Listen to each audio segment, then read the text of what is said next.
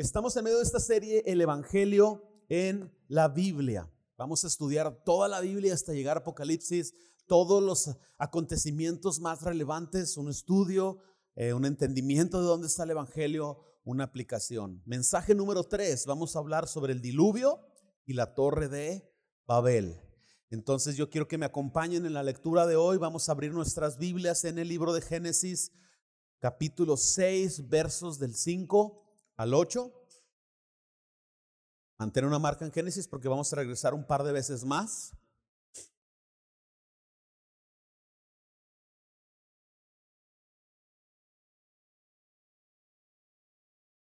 Ya lo tienen ahí. 6.5 dice la escritura, dice, y vio el Señor que la maldad de los hombres era mucha en la tierra y que todo designio, toda decisión de los pensamientos del corazón de ellos era continuo o continuamente solamente el mal. Y se arrepintió el Señor de haber hecho al hombre en la tierra y le dolió en su corazón. Y dijo el Señor, raeré o destruiré sobre la faz de la tierra a los hombres que he creado, desde el hombre hasta la bestia y hasta el reptil y las aves del cielo, pues me arrepiento de haberlos hecho. Pero Noé halló gracia ante los ojos del Señor. Antes de avanzar, quiero hacer una observación sobre este concepto de Dios arrepintiéndose. A primera vista suena como si Dios hubiera dicho, chin, la regué, ¿para qué hice a los humanos? En ninguna manera. Porque si esto fuera así, Dios sería falible. ¿Qué quiere decir Dios tendría fallo? Y Dios no tiene fallo, Dios es infalible, no, no falla, es perfecto. Él sabía de antemano todo esto. Pero entonces, ¿qué significa esto de que se arrepintió en su corazón? En el idioma original, la palabra arrepentimiento no es, no es metanoia, cambio de pensamiento, como en la gran mayoría de las menciones del arrepentimiento al pecado. La palabra original de eh, esta mención de arrepentimiento es que el Señor se sintió avergonzado y dolido por la conducta de sus hijos. Les presento un ejemplo. Un padre de familia le llaman del colegio, de la escuela, de la primaria, se va y se sienta en la oficina del director, de la directora, y le ponen la queja. Fíjese que aquí el, este, el Héctorcito, perdón, no está mi hijo, lo voy a poner de mal ejemplo. El Héctor mordió a la maestra, ya van tres veces que la muerde. Pues va a estar suspendido tres días. Entonces, yo como padre me sentiría avergonzado por la conducta de mi hijo. Y le diría, maestra, eso no le enseñamos en casa, me siento avergonzado con usted, lo vamos a corregir, ¿ok? Pero yo como padre me sentiría avergonzado y me dolería la conducta de mi hijo, pero eso no va a dejar de que él sea mi hijo, ni tampoco voy a decir, chin, para que tú este chamaco condenado. Pues ningún padre que ama y está en su sano juicio pensaría así. Simplemente es esa pena, decir, oh, mi hijo no se está portando como yo quisiera que se portara. Este es el dolor que el Señor sintió en su corazón. Entonces, si hemos seguido el relato de Génesis, el pecado del hombre interrumpió la armonía perfecta de la creación. Dios había dicho todo era bueno en gran manera hasta que llegó el pecado y ¿qué sucedió? Que trastornó, cambió completamente el plan de Dios y la historia de Génesis continúa en esta forma. El pecado del hombre, desde Adán y Eva, empieza como una bola de nieve arriba de una montaña, bajando, creciendo, creciendo la, maldad, aumentando. Y vamos a tomar en consideración dos, acontecimientos que tienen que ver con la maldad multiplicada del hombre, el diluvio y la torre de, de Babel. El pecado no solo tiene una naturaleza destructiva para nosotros como humanos, el pecado tiene una naturaleza o una dinámica de incremento. El humano no simplemente peca, el humano tiene la tendencia a practicar el pecado y mejorarlo y el pecado tiene esta inercia de ir creciendo, ir creciendo y la maldad va cada vez más en aumento en el corazón humano hasta que se convierte en una depravación, en una perversión completa. Entonces al final de este mensaje yo quiero que tú puedas tener este pensamiento en tu corazón. Fíjense bien, está en pantalla. Lo vamos a repetir al final. Mucha atención. El diluvio y la torre de Babel nos muestran que la maldad del corazón humano no tiene solución fuera del Evangelio. La transformación por medio de la fe en, que, en Cristo que ofrece el Evangelio es la única verdadera solución a la creciente perversión en el corazón humano. Eso es lo que nos va a enseñar este par de relatos. Entonces vámonos con el primero, el arca de Noé. El relato del diluvio es maravilloso, es impresionante, es de mis partes favoritas de la Biblia porque nos muestra muchas cosas, no solo del pecado del hombre, del juicio de Dios, de la salvación de Dios, pero nos muestra muchos cambios climatológicos, físicos, ah, biológicos en nuestro planeta. Cuestiones de apologética, la idea de defender la fe, el diluvio es impresionante, pero vamos a quedarnos hoy con una mención muy simple. El diluvio es una forma de juicio de Dios hacia el pecado. Lo que el relato del diluvio nos habla es cómo Dios tuvo que tratar con el pecado de la humanidad porque le dolió en su corazón que el humano no solo se rebeló, sino que el humano estaba alcanzando los niveles de perversión más altos. Para los días de Noé, la gente era tan violenta como lo estamos viendo hoy. La gente era tan perversa en todo tipo de pecado sexual, lesbianismo, homosexualidad, pedofilia, pornografía, abuso, bestialismo, síguele contando.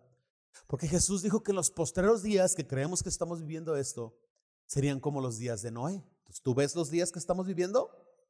Todas estas ejecuciones, personas desmembradas y toda esta maldad y violencia, y te das una idea cómo era la maldad en los tiempos de Noé. Dios tenía que hacer algo al respecto. Si tú ves conmigo nuevamente el verso 5, aparece aquí en pantalla para ayudarte, dice, que todo designio, toda decisión de los pensamientos del corazón de ellos, de los humanos, era continuo solamente el mal. O sea, una tendencia no solo hacia el pecado, sino una tendencia a cada vez tener más maldad. Entonces, esta maldad creciente no solo afectaba el corazón del humano, afectaba el corazón de Dios también. Le dolía en su corazón. Quiero poner una verdad importante en pantalla en base a esto. Dice aquí en pantalla, no fuimos meramente hechos a imagen de Dios, no fuimos meramente hechos a imagen de Dios. Recibimos su amor y su afecto sincero. Así que nuestra idolatría y rebelión fueron un cuchillo clavado en el corazón de Dios. Le dolió en su corazón.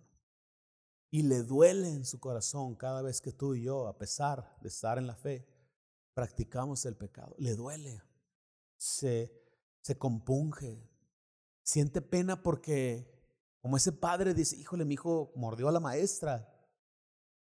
Y no es lo que le enseñé en la casa. Entonces, ¿qué sucede? Que el papá se siente avergonzado porque el honor del papá está siendo ensuciado. Dios siente este dolor y esta vergüenza y esta molestia porque su gloria está siendo afectada cada vez que usamos nuestro cuerpo nuestra mente, nuestra inteligencia para el mal y no para el bien, conforme al relato de Génesis antes del capítulo 3. Todo bueno y bueno en gran manera.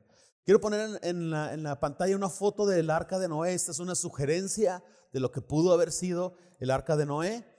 Y entonces, ante el problema de una maldad humana creciente, Dios descendió para destruir la mayoría de la humanidad. Dios no iba a destruir todo, porque eh, no podía él contradecirse a sí mismo, pero la intención de Dios de destruir al no sé qué 99% de los humanos sobre la tierra es esta, disminuir drásticamente el pecado. La tendencia del corazón humano era la misma, los primeros humanos iban a hacer lo que Adán y Eva, seguir creciendo en pecado, en maldad, hasta volver a hacer lo mismo que hacían. No hay nada nuevo, no hay nada nuevo. Pero en el diluvio se iban a morir todos los perversos, todos los violadores, todos los secuestradores, todos los pedófilos. Y le iba a tomar tiempo al humano, los pocos que quedaron, volver a experimentar, aprender y llegar a ese tiempo. Era más como comprar un poco de tiempo, disminuir a la maldad. También vemos a Dios disminuyendo la edad del humano alrededor de 100 años, porque en aquellos tiempos, los, antes del diluvio, vivían 600 años, Matusalén 970. Ah, imagínate si con 80 años Los malandros no nos acabamos. Y algunos de ustedes también, ex malandros, no se hagan los santos. Imagínate un malandro, un narcotraficante con 800 años de experiencia. Y un jefe de policía de 25 años. Se lo come vivo. Dios disminuyó la edad también. Entonces ante eso vemos un juicio de Dios sobre el pecado, mientras al mismo tiempo vemos la misericordia de Dios. Ambas cosas en el diluvio vemos el juicio y la misericordia de Dios, porque sí, Dios destruyó la mayoría de la humanidad y de las bestias y de todos los animales como algo parecido a resetear el sistema y volverlo a echar a andar desde cero. Pero al mismo tiempo Dios no solo llegó y barrió con todos porque Dios es justo, no puede contradecirse, tiene que tratar con el pecado. Pero al mismo tiempo Dios es misericordioso y tenía que ofrecer una alternativa para honrar su corazón amoroso y misericordioso. Entonces, la alternativa estaba en el arca. La alternativa estaba en el arca. Dios no dijo, los voy a destruir a todos, voy a destruir a los que no se quieran subir al arca. Entonces el Señor le ordenó a Noé construir esta arca que está aquí en pantalla, le dio, si tú lees el relato, le dio instrucciones específicas de medidas, materiales, todo, le dio el entendimiento para hacer todo este trabajo de, ingeniería y de carpintería. Y el relato de, de la, del diluvio es impresionante. Nada más con hacer un simple ejercicio tú te vas a dar cuenta de cómo sucedió. Piensa que empieza a llover y se empieza a inundar y la gente empieza a avanzar hacia los cerros y hacia las montañas con sus pertenencias. Piensa que los alimentos empiezan a disminuir porque las cosechas se perdieron. Los animales no pueden nadar todos, los animales empiezan a cansar de nadar, hay menos alimento, más violencia, gente matándose quitándose alimentos, el drama apocalíptico que has visto ahí en las películas de zombies, sí, eso también. Llega un momento en donde el diluvio cubre toda la tierra, dice que siete metros más arriba del monte más alto, yo no estoy seguro si el monte Everest estaba formado como tal antes del diluvio, pero pensemos que sí, siete metros más arriba. La gente flotando en troncos, en cosas, mamás levantando a sus hijos, rogándole a Noé que los subieran al arca, gente intentando subirse, gente desesperada, ahogando al otro porque ya no puede nadar, miles de cadáveres de personas flotando junto con animales, el olor hediondo a muerte, y sigue el ejercicio en tu mente. Abre tu Biblia en Génesis 7, estábamos ahí, más bien da una vista a la siguiente página probablemente. Voy a leer Génesis 7, verso 1 y voy a brincar al verso 4. Dice la Biblia, luego, dijo luego el Señor a Noé, entra tú y toda tu casa al arca porque a ti he visto justo delante de mí en esta generación. Fíjate al verso 4, porque pasados son siete días yo haré llover sobre la tierra 40 días y 40 noches y raeré o destruiré sobre la faz de la tierra a todo ser viviente que hice. Entonces, al reducir los humanos, se tenía que reducir los animales y todos los alimentos, porque de otra manera se genera un problema de descomposición, todo se tenía que resetear. Y sobrenaturalmente, esta es otra cosa que cuando yo pienso en el diluvio me quedo con la boca abierta. Sobrenaturalmente, las especies de animales empezaron a dirigirse hacia el lugar donde Don Noé estaba construyendo el arca. No pienses que Noé estaba construyendo jaulas y esperando que el changuito cayera con la banana para atraparlo y corriendo llevárselo al arca. O sea, no, no, no pienses que, que Noé estaba rascándose la cabeza y dijo, ¿cómo le voy a hacer con el rinoceronte? Está tremendo, ¿cómo, cómo lo cargo? ¿Cómo lo...? Cómo? Los animales, por orden de Dios, entendieron el llamado y empezaron a dirigirse hacia el arca. Y no solo pienses en el relato común del arca, las dos jirafitas los dos elefantitos, los dos koalas. Piensa en aves avanzando y reposando el arca mientras no está trabajando. Piensa en insectos, alacranes, tarántulas, hormigas, escarabajos, avanzando por la tierra, llegando hacia el arca. Tengan cuidado, no van a pisar los escarabajos, los necesitamos dentro del arca. Piensa en animales ahí reposando, leones, respetando a los antílopes. Échale coco, el relato es impresionante y todos esos animales los echaron al arca, ya estaban ahí esperando que Noé terminara los trabajos. Y entonces Noé no solo construyó el arca, sino al construir el arca, yo creo que verbal y en forma de acción, muy parecido a lo que hacemos con el Evangelio, predicamos el Evangelio de voz y predicamos el Evangelio de testimonio. Es más impresionante y más certero el testimonio, pero ah, igual la, proclamación verbal es importante. Pero Noé predicó a su generación sobre el juicio venidero de Dios. Y la gente se burló de Noé porque estaba construyendo un barco en un mundo donde no llovía, en un lugar donde no había mar. Y la gente toma lo mismo con el Evangelio. Ay, sí, ¿a poco el infierno? Ay, sí, ¿a poco sí? Pero Noé tenía esa responsabilidad de predicar al mundo a, generación sobre el juicio que venía de Dios y estaba la alternativa de el arca. Pero esa generación era maligna y perversa y Dios lo sabía. Dios solamente encontró a Noé justo, a su familia, y Dios lo sabía de antemano y esa generación hizo lo mismo que Adán y Eva. Es la misma cosa. Decidieron rechazar el gobierno de Dios y decidieron rechazar la alternativa de Dios. La pregunta eh, que nos tiene aquí en esta parte del mensaje es, ¿dónde, aparece en pantalla la pregunta, ¿dónde encontramos el Evangelio en el relato del arca de Noé o en el relato del diluvio? ¿Y cómo lo aplicamos a nuestras vidas? Aquí es donde vamos. La historia del arca de Noé apunta, obviamente, en una forma simbólica, en una sombra de lo que vendría, apunta al juicio venidero de Dios.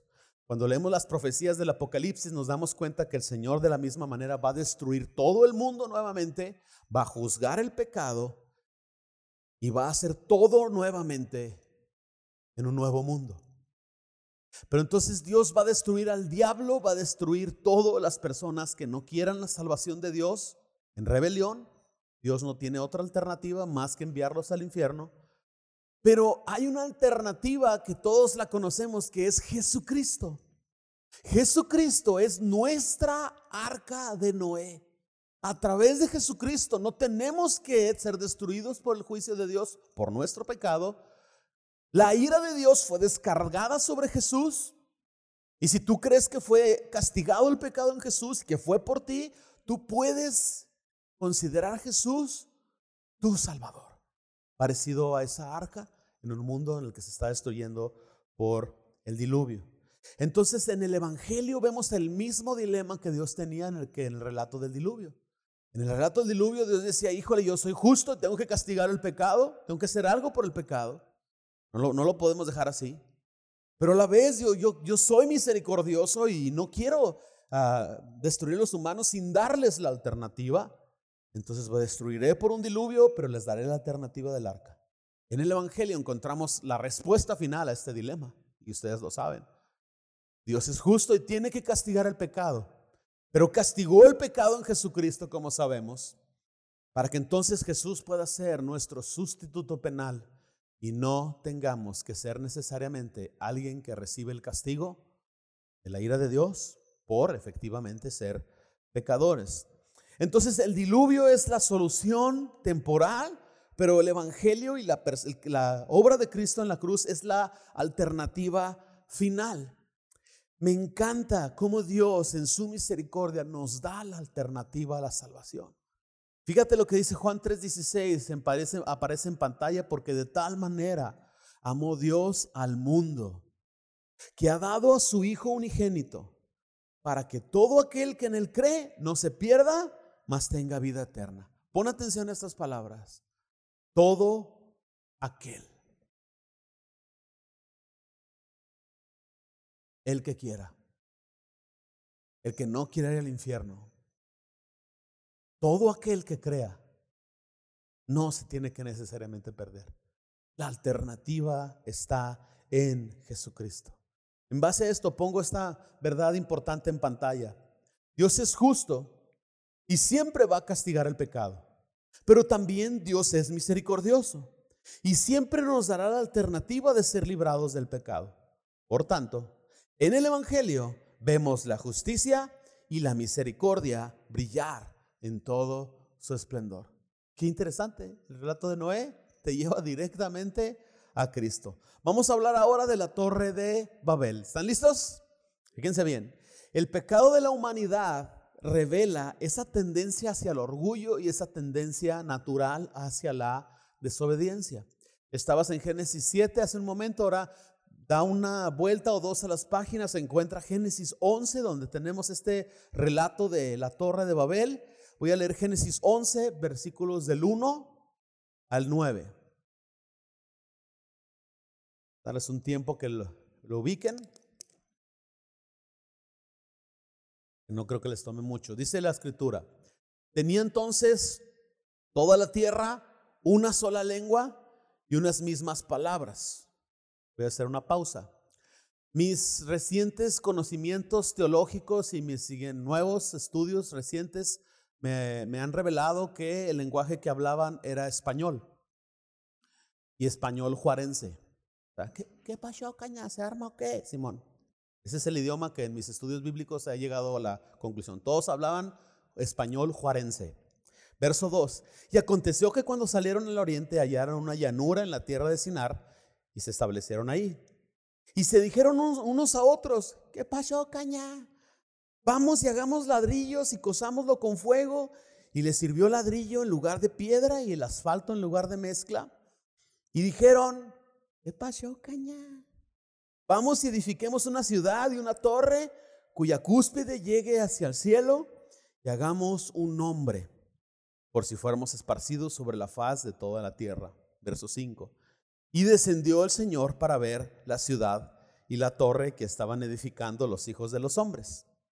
Y dijo el Señor, he aquí, el pueblo es uno y todos hablan un lenguaje, a todos hablan lo mismo y han comenzado la obra y nada les hará desistir ahora de lo que están pensando hacer. Ahora pues, descendamos, interesante, plural, ¿eh? la Trinidad, descendamos y confundamos ahí su lengua para que ninguno entienda el habla, el habla de su compañero. Así los esparció el Señor desde ahí sobre la faz de toda la tierra y dejaron de edificar la ciudad. Por esto fue llamado el nombre de, ella Babel, porque ahí confundió el Señor su lenguaje de toda la tierra y desde ahí los esparció sobre la faz de toda la tierra.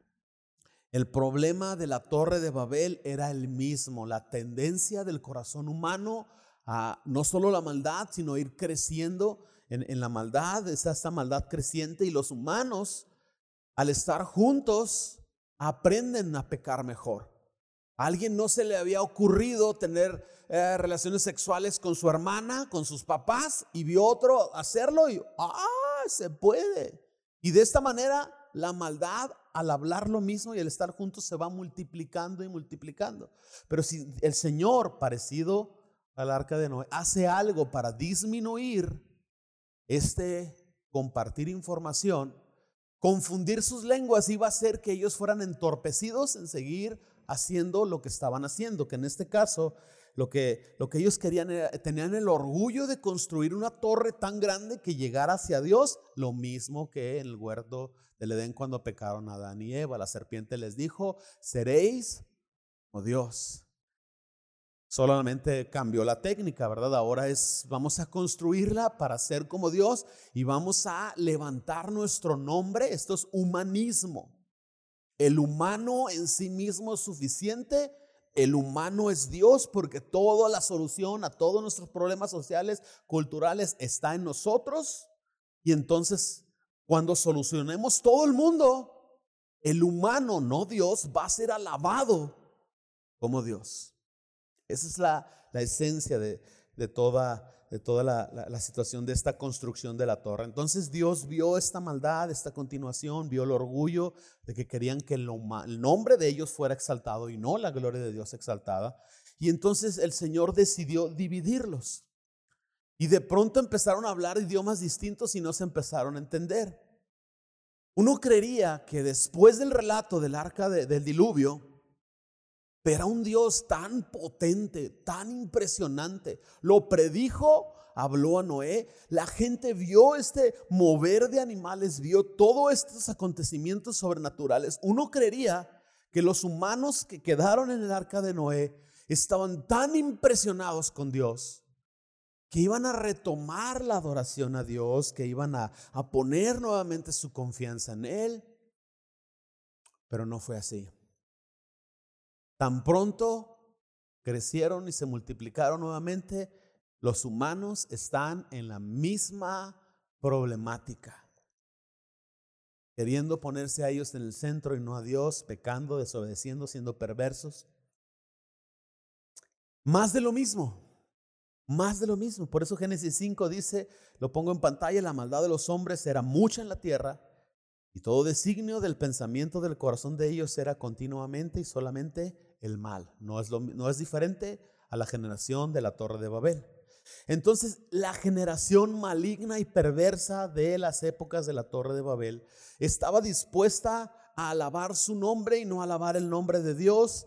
En su orgullo se querían igualar. Dios descendió, la Trinidad descendió y confundió su lengua y de pronto unos empezaron a hablar coreano y otros empezaron a hablar alemán. Les iba a tomar tiempo interpretar todos los comandos del lenguaje de uno y del otro para empezar a traducirse y hay uno que otro que tiene esa inteligencia para traducir, pero luego entonces no había en un mundo pequeño no había forma de viajar a un lugar. Entonces, si, si en África, por ejemplo, había uno que podía interpretar alemán, pues ¿cómo le iban a hacer para que viajara a, digámoslo así, a Alemania y poder traducirles? Se paró el proyecto. Los humanos empezaron a aprender. La maldad continuó. Eventualmente regresaron a más de lo mismo.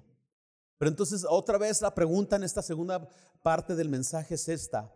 ¿Dónde encontramos el Evangelio en el relato de la Torre de Babel y cómo lo aplicamos a nuestras vidas? Síganme por favor. Al confundir su lengua, Dios hizo esto, lo que estaba haciendo es retardar nuevamente esta tendencia al pecado. Pero en corto los humanos volverían a aprender, volverían a imitar, volverían a avanzar y esa tendencia que simplemente era cuestión de tiempo, porque el corazón humano tiene esa misma tendencia a ir en contra de Dios. Y eso nos lleva entonces a una necesidad y a una verdad importante. La voy a poner aquí en pantalla. Debido a que el pensamiento humano va creciendo siempre hacia la perversión, el corazón humano necesitaba una solución más contundente que el diluvio o la confusión del idioma. Necesitábamos un nuevo corazón y solo el Evangelio puede ofrecer esto. La solución no estaba en estar corte y corte las ramas y quite y quite el fruto. La solución estaba en ir a la raíz del problema y tratar con la raíz del problema. voy a hacer una pregunta importante, iglesia. ¿Están listos? ¿Dónde estaba la raíz del problema del pecado del humano? ¿Dónde? A ver todos juntos, ¿dónde? Entonces, ¿qué era lo que Dios tenía que tratar y cambiar? El Evangelio no es un cambio mental.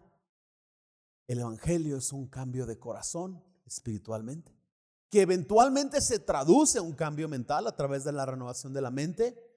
Pero entonces el Señor ofreció una nueva y mejor solución que el diluvio, que la torre, que la ley, que muchas otras cosas más, el Evangelio. La profecía de Ezequiel, la pongo aquí en pantalla, habla de lo hermoso que es la solución de Dios para tratar y cambiar el corazón humano. Ezequiel 36, versos 26, 27, en pantalla, nueva traducción viviente. Dice el Señor en una forma de profecía lo que haría a través de Jesús.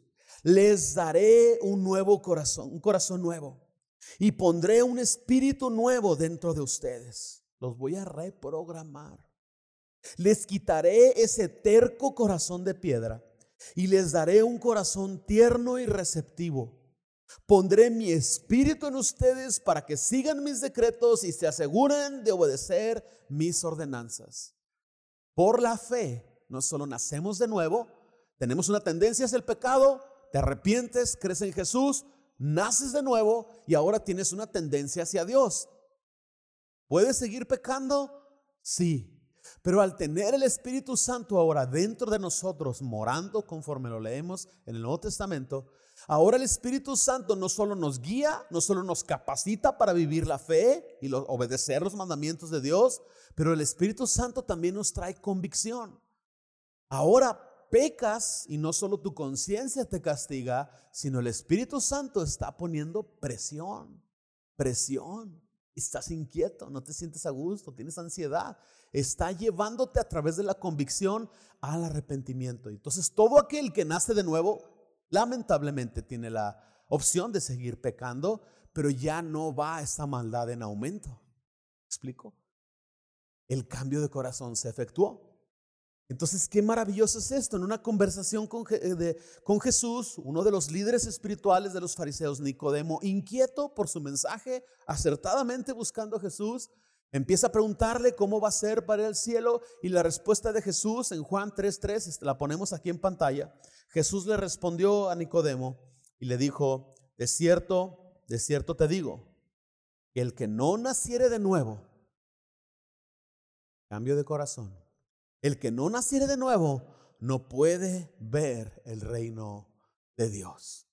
Entonces el hecho de que nosotros podamos ser transformados en nuestro corazón, restablecer nuestra relación con Dios y restablecer nuestras relaciones con las personas, nos habla de la magnífica obra de Cristo en nuestras vidas y entonces eso nos hace que nosotros como iglesia seamos exactamente lo opuesto a Babilonia.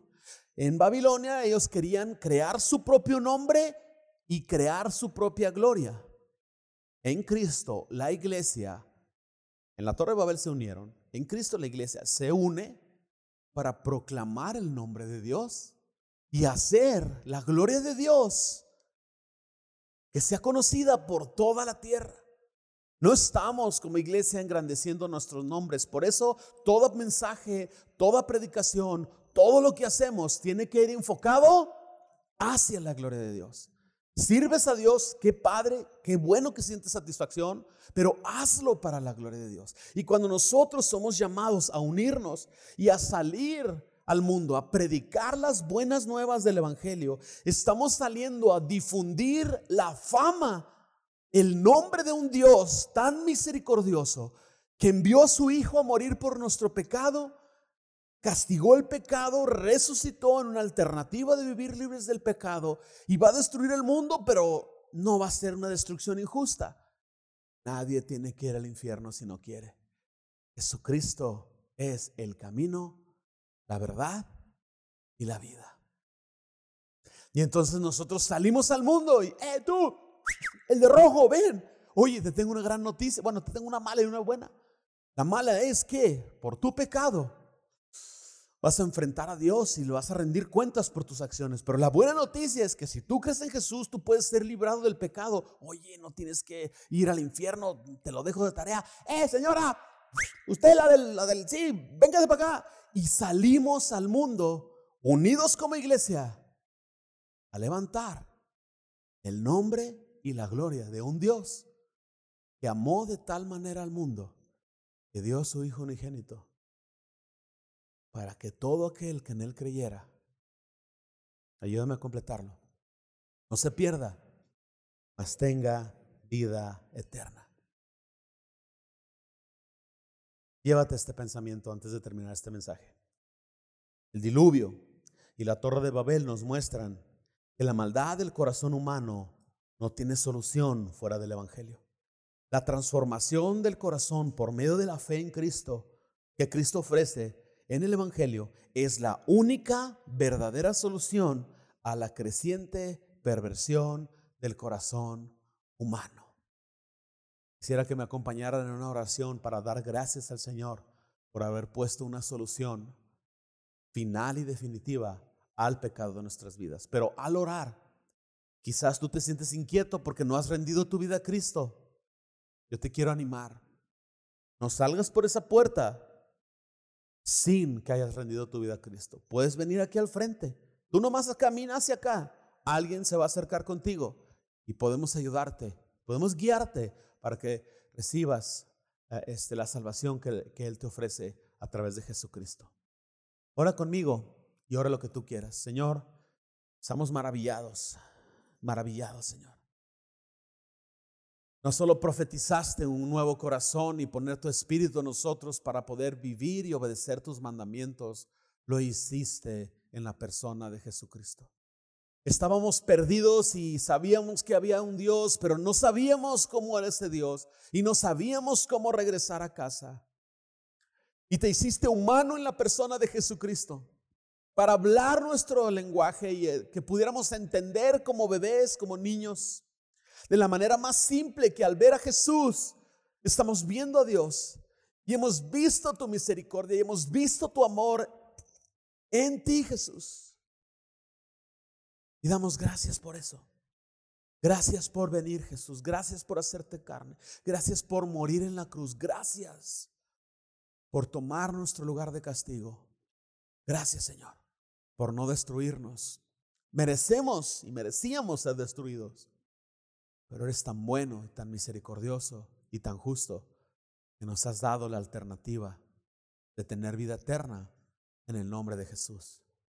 Señor, gracias. Amén. Dios los bendiga.